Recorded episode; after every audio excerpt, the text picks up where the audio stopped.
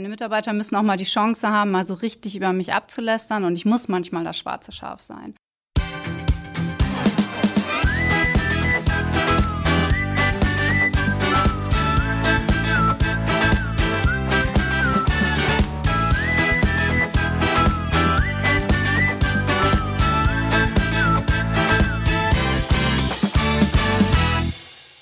Ja, moin, da sind wir wieder bei unserem Podcast Erst was essen. Und heute haben wir uns zwei Chefs eingeladen. Genauer gesagt eine Chefin und einen Chef. Und das Besondere, beide sind erst Mitte 30 und gehören damit zum Führungskräftenachwuchs von EWE. Meine Kollegin Janina und ich reden heute mit Jasmin Kramer und Hendrik Martin darüber, warum der Weg nach oben so reizvoll ist, wie es mit der Work-Life-Balance aussieht und wie es so ist, vom Angestellten zum Vorgesetzten zu werden. Hallo, ihr beiden, schön, dass ihr da seid. Jasmin, willst du mal zwei, drei Sätze zu dir sagen? Seit wann bist du Chef und wer ist alles unter dir? Ja, hallo erstmal. Ähm, ja, ich bin äh, Jasmin Kramer. Ich bin seit 17 Jahren bei EWE. Das ist eine verdammt lange Zeit. Und äh, ich bin jetzt seit drei Jahren Chefin. Ähm, ich bin im Kundenservice und leite da ein Team für Qualitäts- und Prozessmanagement. Ja, und mein Name ist Hendrik Martin. Ich bin jetzt seit fünf Jahren im Unternehmen ähm, und arbeite im Produktmanagement und leite das Team Mobilfunk TV und Dienste. Gut, und bevor wir jetzt einsteigen ins Gespräch, noch ein kurzer Hinweis. Ihr hört eine Dauerwerbesendung der EWE AG. So, hätten wir das geklärt? An dieser Stelle würden wir jetzt eigentlich was Leckeres essen, aber heute fällt das Essen aus. Oh nein, warum? Es ist Fastenzeit und wir machen mit. Das stimmt. Einige von uns in der Runde sind hier ganz vorbildlich mit dabei und deswegen starten wir diesmal direkt mit unserem Thema. Ähm, Hendrik, bist du ein guter Chef? Das ist eine sehr gute Frage. Ich glaube, das sollte man meine Mitarbeiter fragen. Ich hoffe, dass sie mit Ja äh, antworten. Ich tue dafür viel. Also ich glaube, ich kann sagen, dass ich ähm, mich äh, sehr anstrenge, ein guter Chef zu sein. Das ist ähm, ja, das kann, so kann ich das sagen. Ich rede mit meinen Mitarbeitern. Meine Mitarbeiter das ist schon mal gut. Ja. Ich mache Meetings, ähm, aber ich glaube, ein guter Chef hinterfragt häufig, was er tut ähm, und hinterfra oder fragt seine Mitarbeiter, ob das gut ist, was er tut. Was glaubst du, Jasmin, was ein guter Chef sein muss oder sein kann? Gut, dass du mir die Frage nicht gestellt hast, ob ich eine gute Chefin bin. ähm, ja, was, was macht einen guten Chef oder eine gute Chefin aus? Ähm, Henrik hat gerade schon gesagt, Kommunikation. Ähm, ich glaube, was ganz, ganz wichtig ist, wir arbeiten für Menschen und mit Menschen. Ähm, da muss man schon mal prinzipiell richtig Bock drauf haben und das, glaube ich, haben wir beide. Ähm, und ich glaube, es ist ähm, enorm wichtig, äh, Vorbild zu sein. Also ich kann von meinen Mitarbeitern ähm, nichts verlangen, was ich nicht mit gutem Gewissen vorleben kann. Beziehungsweise manchmal gibt es auch Situationen, da muss man sagen, okay, ich muss mich aus dieser Rolle so verhalten. Ähm, das sollte man aber aus meiner Sicht immer den Leuten klar machen. Hm. Und wann war denn für euch klar, jetzt werde ich Chefin oder Chef?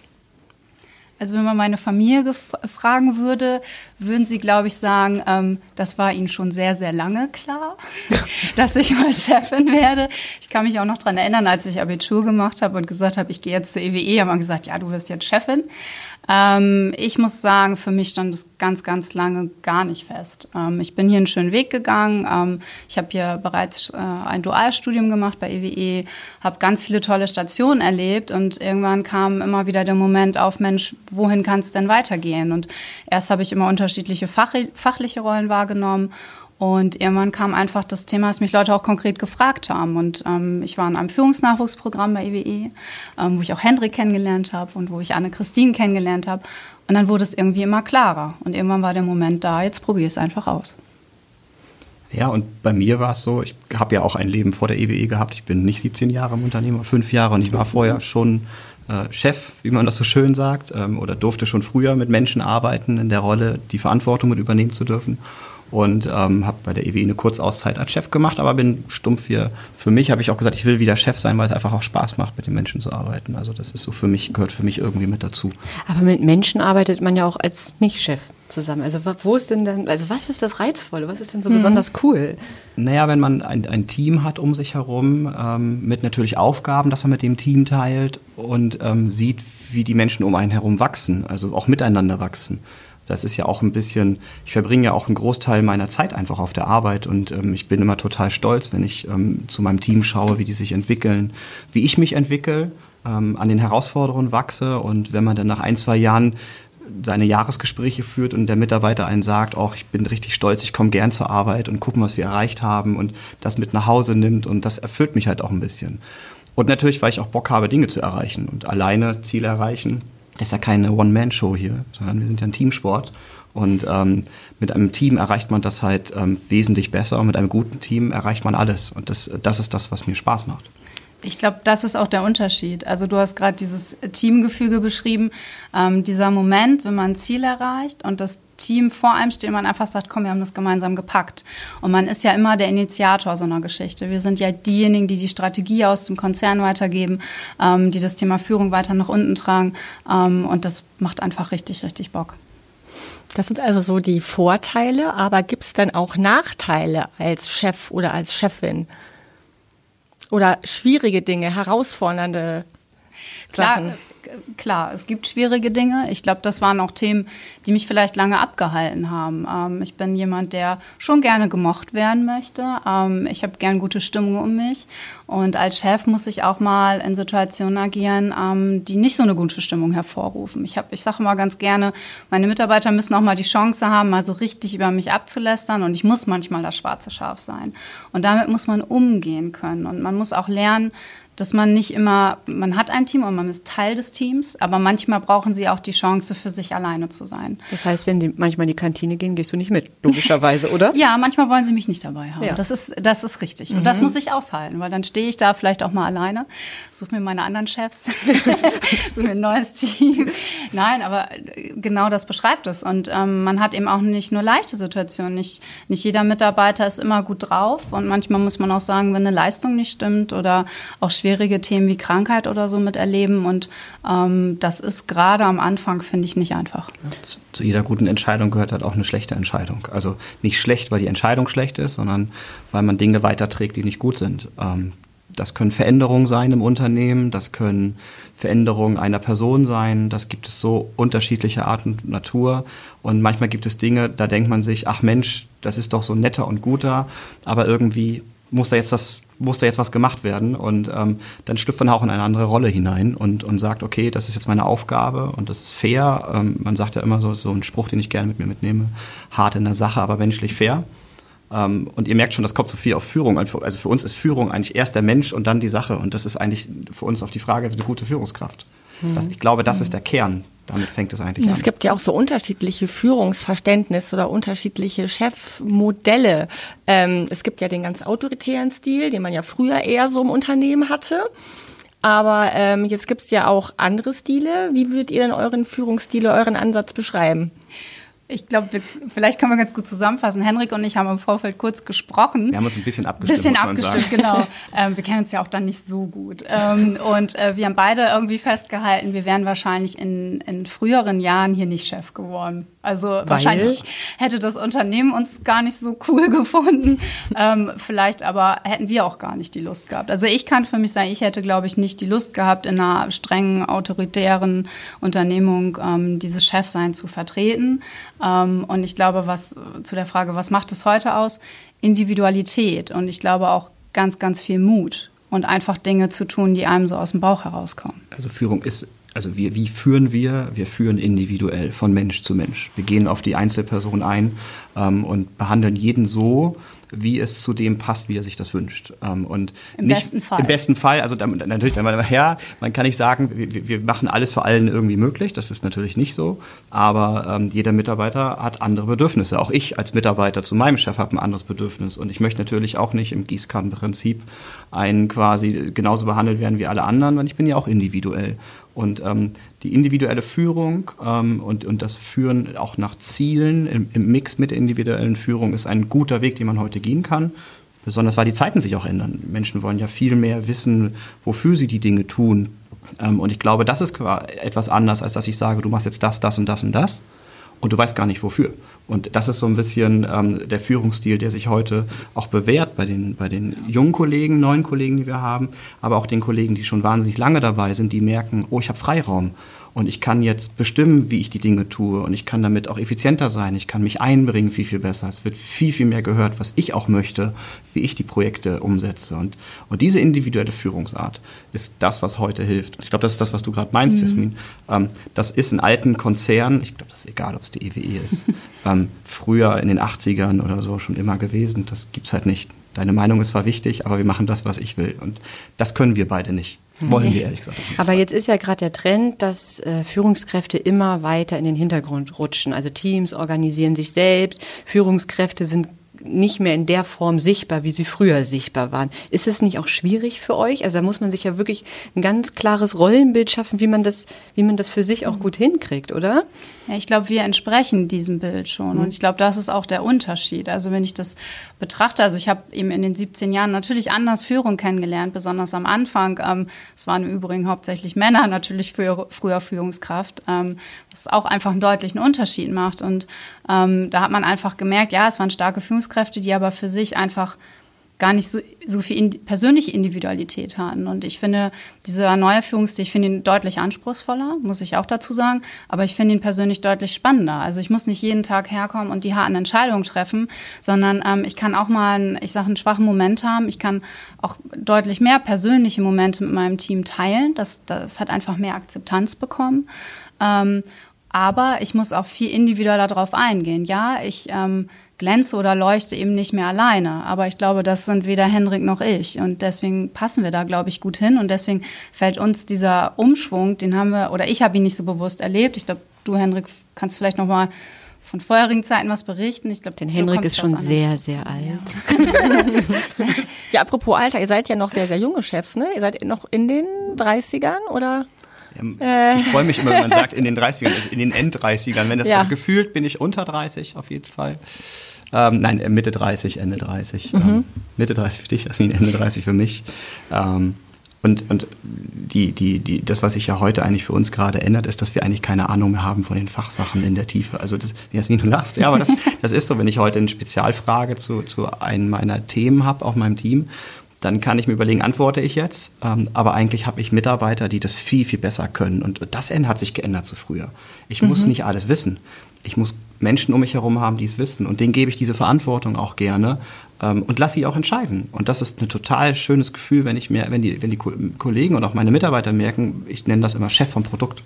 Weil sie haben ja, oder Chef von dem Verantwortungsbereich. Und die diktieren auch mir manchmal, ähm, und das fällt mir manchmal schwer, weil ich komme noch aus der alten Riege, ähm, dass die dann sagen, nee, da geht aber der Hase lang, Hendrik. Ja. So, Ende. Und du machst das jetzt, auch wenn du mein Chef bist. Und man merkt dieses, diese Rollenveränderung, das ist das, was sich bei uns auch gerade verändert. Und das, manchmal gibt es auch Momente, da habe ich dann Probleme damit. aber dann ist ähm, das Thema Feedback ganz, ganz wichtig. Und es ist auch wichtig, dass, dass, dass die Mitarbeiter wissen, einem Feedback geben zu dürfen. Auch wenn es manchmal weh tut. Feedback tut manchmal auch immer mal weh. Ja, gab es denn schon äh, richtig schlechtes Feedback? Ja. Ja. Auf jeden Fall. Man, man, wir sind ja auch, ja, also, Schlechte, schlechtes Feedback gibt es im Übrigen. Also es gibt, das heißt es, immer konstruktives also, also ja. Wenn, ich sagen, wenn du schlechtes Feedback, also Feedback, das mich getroffen hat, ja, das gab ja. es. Also ich, äh, äh, schlechtes Feedback gab es auch. Das ist so vor versammelter Mannschaft, persönlich und beleidigend. Ähm, aber aber also Feedback, wo ich dann rausgegangen bin und gedacht so, aua, ähm, weil ich A, was gemacht habe, was nicht gut war. Ähm, und das gab es schon. Also ich glaube, das gibt es häufiger. Das ist so, wo Menschen zusammentreffen und zusammenarbeiten. Gibt es Dinge, die einen stören, die man sagt, der andere tut etwas, was er schon immer getan hat, aber nicht gut findet. Und dann gibt es Feedback. Und ich glaube, wichtig ist, wie geht man damit um, was macht man damit. Und dann gibt es Menschen, die poltern sofort zurück. Es gibt Menschen, die ziehen sich erstmal zurück. Es gibt und Menschen, du? die antworten. Kommt drauf an. Das ist, da bin ich sehr individuell. Ah ja. äh, nein, ich, äh, ich, es kommt drauf an. Also wenn es mich trifft, weil ich merke, ach Mist, was hast du jetzt schon wieder verbockt und mich über mich selbst ärgere. Also ich glaube, in dem Moment, wo ich mich wirklich über mich selbst ärgere, dann brauche ich einen Moment, weil dann bin ich mit mir sehr doll unzufrieden und dann ziehe ich mich zurück, weil dann muss ich einmal kurz mit mir selber den Krieg ausfechten. Ich finde tatsächlich der Moment, ähm, und da kann ich mich auch noch total gut dran erinnern, wenn deine Mitarbeiter anfangen, dir Feedback zu geben. Also das ist ähm, bei uns verankert. Ähm, wir führen regelmäßig Mitarbeitergespräche durch und ein Part ist das Feedback der Mitarbeiter. Und ähm, da bin ich auch heute noch total aufgeregt, total spannend. Natürlich hat man gern positives Feedback, aber ich kitzel auch immer total raus, was war denn jetzt nicht so gut. Weil ich möchte mich dem Thema auch stellen und ähm, wir haben auch einige offene Gespräche gehabt, weil gerade die erste Zeit, man macht einfach mehr Fehler. Und ähm, die Mitarbeiter haben aber auch wahnsinnig viel Respekt und äußern das im ersten Moment nicht. Und man fragt sich, warum? Ich bin kein böser Mensch, bitte mhm. sag's mir, ich will's besser machen. Und ähm, daran zu wachsen und das mit dem Team zu entwickeln, das ist nicht immer einfach, aber es hilft einem einfach enorm. Hm. Jetzt äh, klingt ihr beide tatsächlich schon ziemlich weise in dem, was ihr sagt über Führung. In, doch, äh, es ist ja schon sehr, sehr durchdacht und ähm, ihr wisst genau, wie ihr euch aufstellen wollt und wie ihr mit euren Kollegen und Mitarbeitern umgehen wollt und so weiter. Inwiefern hat euch denn das EWE Führungskräfte-Nachwuchsprogramm darauf vorbereitet? Also kann man sich auf sowas tatsächlich vorbereiten? Also vielleicht nochmal zur Erklärung. Bei EWE gibt es mehrere Workshop, Seminare und so weiter, wo junge Menschen eben auf Führung vorbereitet werden und auch während der Führungsphase Weise äh, hat man jemanden beraten zur Seite sozusagen, zumindest am Anfang und kann sich auch sonst immer wieder Feedback holen. Also kann man sich da darauf vorbereiten oder ist es einfach Learning by Doing? Ja, man kann das ja, ich würde es gerne mal so für mich beantworten. Ich war vor der Zeit der EWE auch schon sehr lange Führungskraft bin zur EWE gekommen und habe gesagt, oh, ein Führungskräfte-Nachwuchsprogramm bist du ja eigentlich gar nicht. Aber Führung definiert sich irgendwie immer neu und ähm, es war total spannend, gerade das Programm, das wir ja äh, genießen durften, war ähm, auf der Ebene ähm, Kommunikation Mensch-Mitarbeiter. Äh, ne, ihr merkt, da sind wir eigentlich auch gerade sehr drauf, weil wir reden nicht über Aufgaben und wie bearbeite ich meine mhm. E-Mails und wie führe ich ein Meeting, sondern wir sprechen eigentlich eher über Menschen und ähm, dieses Weise haben wir eigentlich dort für uns ähm, mitgenommen ähm, und auch gelernt, wie, wie gehe ich mit unterschiedlichen Menschen um, ähm, wie gehe ich mit mir selber um. Und ich glaube, so mein Learning war halt immer, als Führungskraft wirkst du immer egal was du tust. Also auch besonders auch wenn du nichts tust. Also wenn du nichts sagst, nicht antwortest, mal nicht guten Morgen sagst. Und ähm, diese Sensibilität und dieses Verständnis, ähm, das habe ich in diesem Programm mitgelernt, auch zu mir selber und ähm, auch zu den Kollegen. Und ähm, das ist natürlich gruppenabhängig auch immer, weil ich, wir waren eine sehr starke Gruppe ähm, und das war natürlich auch schon sehr gut. Und da fand ich, hat die EWE gerade weil wir einen unheimlich guten Coach hatten in der Zeit auch, ähm, uns stark unterstützt, uns auch den Raum zu geben, weil am Ende ist das ja auch ein Programm, wo ich nicht zur Arbeit gehen kann. Das Schöne meiner Arbeit ist, ähm, die wird ohne mich nicht gemacht. Also wenn ich wiederkomme, habe ich sie. Also das ist, das ist ja wunderschön. Ja, das ist, aber das ist auch gut. Das heißt, die Arbeit braucht mich ja auch. Das ist ja auch wichtig. Ähm, aber ähm, die Firma hat mir ja den Raum gegeben, mich zu entwickeln. Und das ist natürlich auch viel, viel wert. Und ähm, ich weiß nicht, wie siehst du das? Also ich finde das schön, dass ihr sagt, wir klingen so weise, weil dann, dann erfüllen wir unsere Rolle, weil es ist natürlich ein Part unseres Jobs, immer sicher und immer souverän zu wirken. Oder häufig, also im, mhm. im Großteil der Fälle sollte ja, es so sein. Doch, doch unterschreibe ich. Ähm, was habe ich aus dem Führungsprogramm mitgenommen? Also ich glaube, man kann sich 50-50 auf die Rolle vorbereiten. Ähm, Teil ist immer unerwartet. Ähm, man muss, also dieses Learning by Doing mit den Instrumenten, die man gelernt hat, ist einfach wichtig. Aber es gibt zwei Dinge, die habe ich aus dem Programm gelernt. Das eine ist, ich bin individuell in meiner Führungsrolle. Und das ist gut so. Ich bin gestartet und habe gedacht, und da lerne ich jetzt, wie ich die Führungskraft bin. Und das bin ich nicht. Das ist eine Jasmin, die jetzt eine Führungsrolle ausfüllt. Und das war für mich eine Wahnsinnserkenntnis. Der zweite Punkt ist, ähm, das Team untereinander. Ich habe unfassbar tolle Menschen kennengelernt. Ihr merkt, wie Henrik und ich hier rumwitzeln. Ähm, wir kennen uns gut und ähm, zu uns gehören eben auch noch acht weitere Personen. Und insgesamt von diesen zehn Menschen sind neun, würde ich sagen, noch im regelmäßigen Kontakt. Und einige davon sind zu engen Wegbegleitern und Freunden geworden. Und die helfen mir heute in der Entwicklung, ähm, genauso wie sie mir damals geholfen haben. Und da kann ich absolut 100 Prozent schwach sein. Sie kennen meinen Weg und alleine auch da wieder Feedback zu bekommen. Ne? Also ihr merkt, es dreht sich immer wieder um Feedback. Feedback zu bekommen, sich daraus zu entwickeln, was daraus zu machen. Und das sind für mich die beiden essentiellen Punkte. Und das hat EWE gut organisiert. Mit einer guten Trainerin, mit einem guten Gespür, wer dahin gehört. Ähm, und ich glaube, es tun sie auch im Moment noch weiterhin. Also wir haben weiter Kontakt zu den nachfolgenden Programmen. Wir werden immer mal wieder gefragt. Und es ist toll zu sehen, wie daraus immer mehr Menschen bei uns auch in Führung gehen. Jetzt haben wir ja gerade erfahren, obwohl ihr alle so weise klingt, ihr beiden, dass ihr doch noch äh, relativ jung seid. Aber wie ist denn das jetzt, wenn man so als äh, junger Mensch auf einmal in diese Führungsrolle kommt? Wurdet ihr von Anfang an ernst genommen? Weil gerade Jasmin, du kommst ja auch aus dem normalen Team ja. und warst vorher quasi normale Mitarbeiterin, ne? Und auf einmal bist du Chefin. Wie war denn das? Also ist das sofort gut angekommen? Musstest du dich da erstmal behaupten? Ja, also wir, wir können das festhalten. Also ich bin 36. Das ist mir auch als Frau nicht unangenehm. Ich bin gerne 36. Ich war damals eben 33 und ich war die Jüngste in meinem Team. Nicht mit Abstand, aber ich war die Jüngste in meinem Team. Ähm, ich muss sagen, ich habe den großen Vorteil gehabt, ich bin lange dabei. Viele Menschen aus dem Team kannten mich schon und haben eben äh, meiner Fachexpertise geglaubt und ich glaube, deswegen auch viel Respekt vor mir von Anfang an gehabt. Ähm, nichtsdestotrotz kam ich vorher aus einem ganz anderen Bereich. Ich habe was ganz anderes vorher gemacht. Ich habe Produktmanagement für Geschäftskunden gemacht und Kundenservice war komplett anders. Und da kamen dann die ersten Hürden. Erstmal haben alle geguckt, Mensch, die kann was, die ist schon lange dabei, der vertrauen wir. Ja, und dann macht man einfach auch die ersten Fehlentscheidungen, macht ein paar Fehltritte, äh, merkt auch, wie man selber an Grenzen gerät und auch mal eben vielleicht auch mal emotionaler ähm, im Job reagiert, als man es gerne möchte. Und ähm, ja, das hat viel Austausch erfordert. Also immer, wenn ich ein Gespür habe, da hängt irgendwas schief, habe ich mir angewöhnt, ich warte nicht. Also ich gehe dahin, ich spreche das an ähm, und in der Regel kriegen wir das kriegt man das dadurch einfach am besten aufgelöst. Und das tut man am Anfang einfach noch nicht. Man ist, man ist unsicher, man will keine Fehler machen und so. Das, das dauert einfach einen Moment. Und ich glaube, wenn ich jemandem den Rat geben würde, ähm, sei ein bisschen gnädig mit dir, gerade am Anfang. Und ich glaube, es ist keine Frage des Alters. Also ich glaube, man kann auch mit 20, du bist irgendwie in den 20ern, glaube ich, ja, Führungskraft geworden. 21 Führungskraft geworden. Ja, also das ist auch, auch jetzt. Ne? Ähm, ich begleite viele junge Menschen. Ich habe ein großes Interesse, ähm, Menschen weiterzuentwickeln, auch über meinen Job hinaus. Und ähm, da erlebe ich das total unterschiedlich. Und am Ende habe ich mal den Satz gesagt vor ein paar Jahren, Führungskraft zu sein ist eine Entscheidung. Und dazu stehe ich auch weiterhin. Also ich muss ähm, darauf richtig Bock haben wollen und dann ist das keine Frage des Alters dann kommt automatisch auch die Souveränität. Man stellt ja. sich dann hin vor den Leuten. Es gibt ja auch Menschen, die wollen keine Führungskraft sein, die wollen nicht im Mittelpunkt stehen. Und ich glaube, das unterscheidet einen, wenn man sich mit festen Beinen vor einem Team stellt und sagt, hey, ich bin euer Chef und ich wachse mit euch gemeinsam. Hm. Ist es denn eigentlich ein Unterschied, ob ein alter oder ein junger Kollege vor euch sitzt? Also lassen sich alte Kollegen, also wenn man das so generalisieren kann, aber fällt es denen schwerer, sich von einem jungen Kollegen führen zu lassen? Das ist unterschiedlich. Ja. Ähm, also das ist wirklich unterschiedlich. Ähm, wenn ich jetzt auf mein Team gucke und ich habe wirklich von ganz jung auch bis älter, ähm, alt ist man ja quasi auch so, wie man sich fühlt.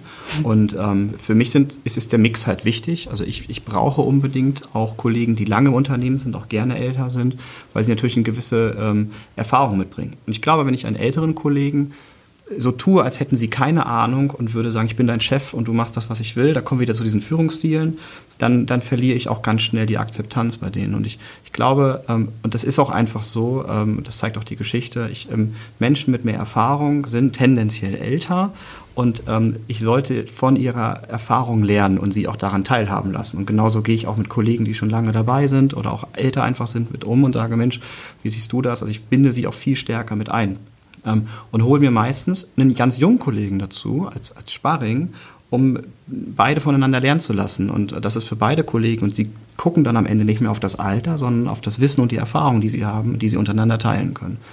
Und das macht es als jungen Chef dann auch schwierig, wenn ich natürlich gar keine Ahnung habe und habe vor mir jemanden sitzen, der alles weiß. Ich sage das mal so ganz, er weiß halt einfach alles. Und da kann ich mich nicht hinstellen und sagen, ich bin bin besser als du. Ich kann aber dafür sorgen, dass er gute Arbeit hat. Ich kann, kann dafür sorgen, dass er Feedback erhält, weil das Feedback ist etwas, was immer über Wissen geht, aber ähm, ich kann ihn halt auch unterstützen. Und das kann ich als junge Führungskraft, das kann ich als ältere Führungskraft, das kann ich eigentlich immer. Und daraus entsteht eine, ein gutes Team.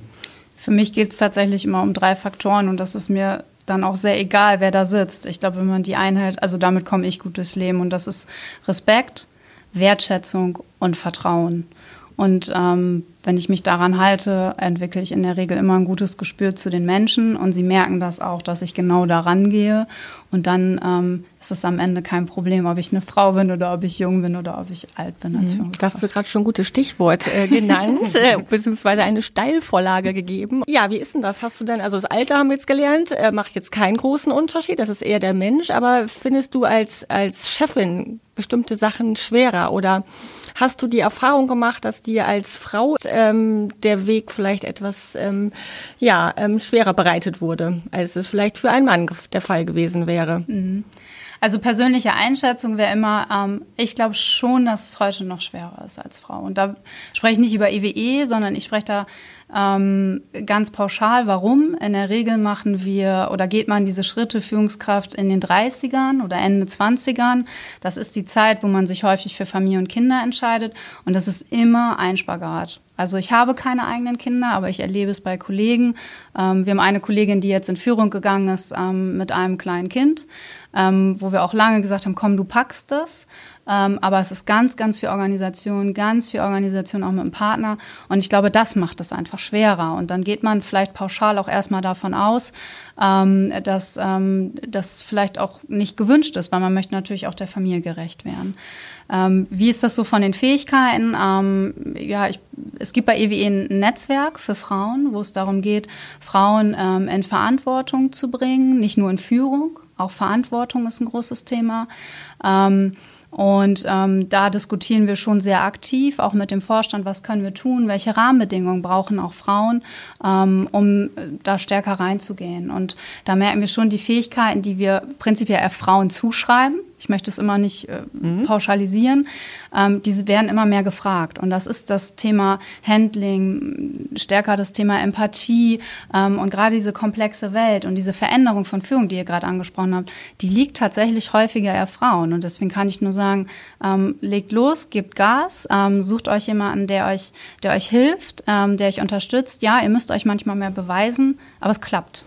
Aber man braucht doch auch bei aller Empathie ähm, doch auch sicherlich so ein bisschen die Ellenbogen, oder? Um sich da durchzuboxen, oder ist das auch so ein Klischee, was nicht stimmt? Ellenbogen klingt immer so hart. Doch, ich, ja, also vielleicht ist es Ellenbogen. Ich habe es tatsächlich, zum Glück muss ich sagen, nie so empfunden. Trotzdem hat es bei mir lange gedauert. Ich glaube, es hat aber auch lange gedauert, ähm, weil ich lange selber nicht so klar war. Und Frauen neigen eher dazu, Wege zu gehen, wenn sie sehr klar da drin sind. Männer probieren, glaube ich, immer noch tendenziell ein bisschen stärker aus. Mhm.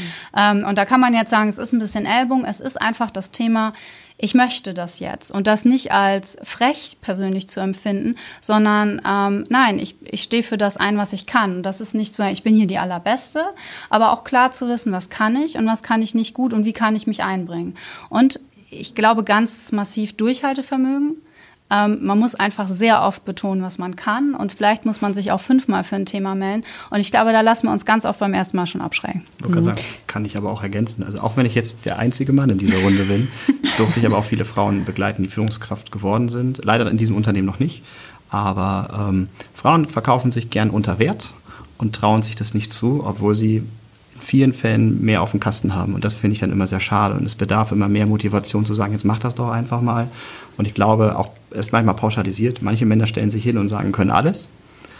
Ich kann alles. Ich bin der King, sind sie aber nicht. Und dann gibt es Frauen, die sagen, ah, ich weiß nicht, ob ich das kann. Und dann machen sie das. Und dann denke ich mir so, wow, äh, sagt, hättest du von vornherein gesagt, du bist äh, richtig krass, also mach das unbedingt. Wenn man heute mal schaut in die Berufe, dann sind Frauen halt auch stärker als Männer. Und ich finde das halt auch immer, ich, ich stelle ja auch Menschen ein, ähm, wo es mir nach Leistung, das ist das Leistungsprinzip ja. letztendlich halt auch. Und ähm, ein guter Mix aus Männern und Frauen im Team, ein guter Mix aus Männern und Frauen in der Führung ist genau das, was wir brauchen. Also das ist, glaube ich, so in jedem Unternehmen der wichtige.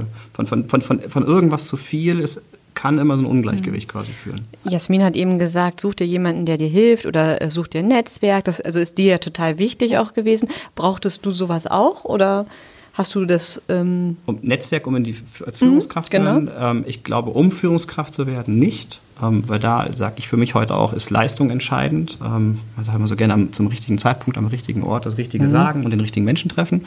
Ähm, also man, man nennt das auch Glück. Ich glaube, das gehört immer ein bisschen im Leben dazu. Aber als ich Führungskraft war oder auch hier jetzt Führungskraft bin, ist Netzwerk für mich das A und O. Einfach auch, um mal jemanden zu haben, mit dem ich mich austauschen kann. Weil ich glaube, mein Chef möchte auch meine ganzen Probleme, die ich manchmal habe, dann auch nicht hören und, und hat vielleicht auch manchmal nicht die Zeit. Und ein Netzwerk gehört für mich in jedem Unternehmen, egal in welcher Position, dazu. Als Führungskraft vielleicht sogar noch ein bisschen mehr, weil es auch um Dinge geht, die man sonst halt nicht fragen kann. Mir ist bei dem Thema Netzwerk ein Thema total wichtig, weil ich finde, ähm, ich war früher kein Netzwerker, wie man immer so schön sagt, überhaupt nicht. Deswegen habe ich auch gedacht, ich werde niemals Führungskraft, weil ich immer dachte, man braucht es. Ähm, wie verstehen, verstehe ich ganz persönlich Netzwerk? Am Ende sind es Freunde und enge Wegbegleiter. Ähm, ja, man hat auch Kontakte, lo lose, lockere Art ähm, in verschiedenste andere Bereiche, aber genau das macht, glaube ich, den Unterschied. Und ähm, ich bin selber auch mittlerweile Mentorin.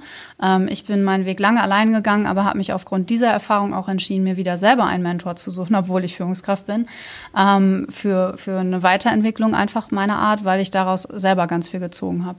Und ich glaube, das sind Formate, die wir einfach stärker brauchen, die nicht immer so vorgegeben sind und wo ich jeden, ähm, der uns heute zuhört, der Bock auf Führung hat, immer nur die Empfehlung geben kann, ähm, guck, wer dich da begleiten kann. Oder frag einfach mal Freunde, Mensch, was meinst du? So habe ich mir meinen Mentor gesucht. Hm. Und ähm, würdet ihr sagen, also habt ihr so einen riesengroßen Plan, dass ihr sagt, so, und in zehn Jahren, da stehe ich da auf jeden Fall auf dieser Position, welche auch immer das jetzt ist, oder dann wechsle ich auf jeden Fall noch fünfmal das Unternehmen, um weiter nach oben zu kommen? Oder lebt ihr so ein bisschen im Moment und sagt, nee, jetzt gerade bin ich echt, also finde ich gut so und ich könnte mir irgendwann vielleicht nochmal was anderes vorstellen? Also wie geht ihr das an, das Thema? Das würde ja voraussetzen, dass ich nicht zufrieden bin. Also so sehe ich das für mich. Also Veränderung hat ja einen Auslöser. Und ähm, jetzt gibt es die Menschen, die kommen morgens um 9 Uhr zur Arbeit und gehen um 17 Uhr wieder nach Hause und sind dann auch glücklich. Das ist auch in Ordnung. Als Führungskraft, glaube ich, sollte man schon so ein bisschen den Drang zur Bewegung haben. Und ähm, ich finde, ähm, dass man schon den Wunsch haben sollte, in fünf Jahren vielleicht eine andere Position zu haben. Und das ist so ein, so ein Regelwerk, das ich für mich im Leben halt habe, dass ich alle fünf Jahre definitiv den Aufgabenbereich ändere. Ähm, das ist dann immer schade für die Teams vielleicht auch, aber im Kern begleitet mich diese, diese äh, Devise schon durch mein ganzes Leben. Ähm, und alle fünf Jahre einmal zu wechseln, was auch für den Geist halt eigentlich gut ist. Und ob diese Position dann unbedingt nach oben geht oder man sagt heute auch gern so ein Sidestep ist ähm, auf der gleichen Ebene, das ist, glaube ich, das hängt von jedem selber ab. Ich glaube, wir merken an der Stelle, dass Führung ganz oder Führungs- ähm, oder Chefe, Chefs ähm, ganz unterschiedlich sind. Ich habe keinen Plan. Also mhm. ich habe immer einen kurzfristigen Plan. Ich habe eine Idee, worauf ich gerade Bock habe. Das klingt sehr kurzfristig, so kurzfristig ist es nicht. Aber ich habe einen Plan vielleicht für die nächsten zwei Jahre. Mhm. Und ähm, davon lasse ich mich ganz stark inspirieren, weil ich auch immer glaube, es kann in jede Richtung gehen. Ähm, das weiß man auch, wenn man andere Länder anguckt. Da ist es ganz normal, dass man mal einen Sidestep oder auch mal einen wir sagen Step runter, aber warum ist es runter? Also ich gehe vielleicht in eine andere Rolle. Das heißt nicht, dass ich mehr oder weniger wert bin. Ähm, deswegen funktioniere ich tatsächlich da sehr aus dem Bauchgefühl heraus. Mhm. Was mich noch interessieren würde, habt ihr eigentlich noch Freizeit als Chefs? Ähm, stimmt ähm, das Vorurteil, dass man, wenn man eine Führungsrolle hat, immer 24-7 erreichbar sein muss und ständig am Handy quasi? Ist das so? Das ist ja eine eigene Vorstellung. Ich wollte ne? gerade sagen, das ist also das kann jeder, für, also das hat jeder für sich selber entschieden. Ich habe, glaube ich, eine Zeit gehabt, da war ich äh, sieben Tage die Woche erreichbar.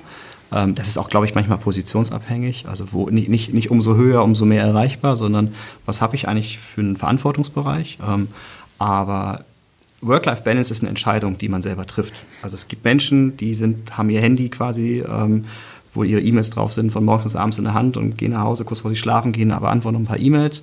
Es gibt mir auch Menschen, die sagen, ich mache das an, wenn ich zur Arbeit komme, mache es aus, wenn ich wieder nach Hause gehe. Im Kern kann, man, kann ich aber sagen, ähm, als als Chef ist es schon so, dass ich Themen mit nach Hause nehme. Also das tue ich schon. Und das ist quasi, wenn man jetzt sagt, okay, du hast keine Freizeit, weil du zu Hause über die Arbeit nachdenkst, okay, ja, dann habe ich keine Freizeit. Aber für mich ist wichtig, ich brauche mal einen Raum für mich nachzudenken ähm, über Entscheidungen oder wenn ich einen Mitarbeiter habe mit irgendeinem Problem, wo ich nicht weiterkomme in der Entwicklung oder äh, manchmal braucht man so dieses zu Hause, um mal in den Garten zu setzen oder auf dem Balkon oder wo ihr auch immer gerne seid, unter der Dusche morgens, darüber nachzudenken, was ist denn eigentlich das Richtige, was ich jetzt tue. Und das tue ich schon. Und ich glaube, das macht eine gute Führungskraft auf, weil man kann, wenn man mit Menschen arbeitet, das nicht abschalten. Das ist kein 9-to-5-Job. Das, das muss man auch mal außerhalb der Arbeit tun, um sich auch den Kopf zu resetten. Ähm, aber man kriegt, wenn man will, Work-Life-Balance hin. Und es gibt Tage, weiß ich, die habe ich auch häufiger mal, passiert auch gerne mal so eine Woche im Monat oder auch mal zwei Wochen am Stück, wenn ganz viele Projekte und ganz viele wichtige Sachen passieren, dass ich dann auch mal wirklich arbeite von acht bis, keine Ahnung, unisono, ähm, dann habe ich halt keine Freizeit. Aber das ist auch immer eine Entscheidung. Ich kann es auch ganz, also ja, wir haben Freizeit. Und das war so ein Punkt. Also man merkt, Hendrik, ja, der, er lebt für seinen Job. Ja, ähm, mir ist das persönlich total wichtig. Also wenn ich, wenn ich ähm, unter der Voraussetzung, ähm, dass ich eben über Wochen, ich weiß nicht, sieben Tage die Woche, ich weiß x Stunden hätte arbeiten müssen, hätte ich diesen Job äh, oder hätte ich diese Rolle niemals ähm, wahrgenommen. Mhm. weil das für mich ganz essentiell ist und ich finde, das ist auch ein Punkt, der sich gerade massiv verändert. Ich glaube, früher war die Erwartungshaltung, du bist immer erreichbar, du bist der Erste, der kommt, der Letzte, der geht und deine privaten Bedürfnisse müssen zu 100 Prozent ähm, hinten anstehen. Wir sprechen heute ganz, ganz viel über Achtsamkeit, ähm, wir sehen Yoga ist im Trend, all diese Themen und ich glaube, ähm, da muss ich oder trage ich als Führungskraft einen essentiellen Beitrag zu bauen. Ich möchte fit bleiben, ich möchte nicht mit 50 Jahren nicht mehr arbeiten können, Rücken haben, was auch immer. Ich mache gern Sport, ich bewege mich gerne. Und ich glaube, das ist die Veränderung. Ja, man kann es deutlich besser miteinander verbinden. Und ich mache auch noch coole Sachen, nicht nur, nicht nur Chefsachen. Ähm, und natürlich mache ich auch nach der Arbeit, gibt es Treffen, gibt es Abendessen, was auch immer.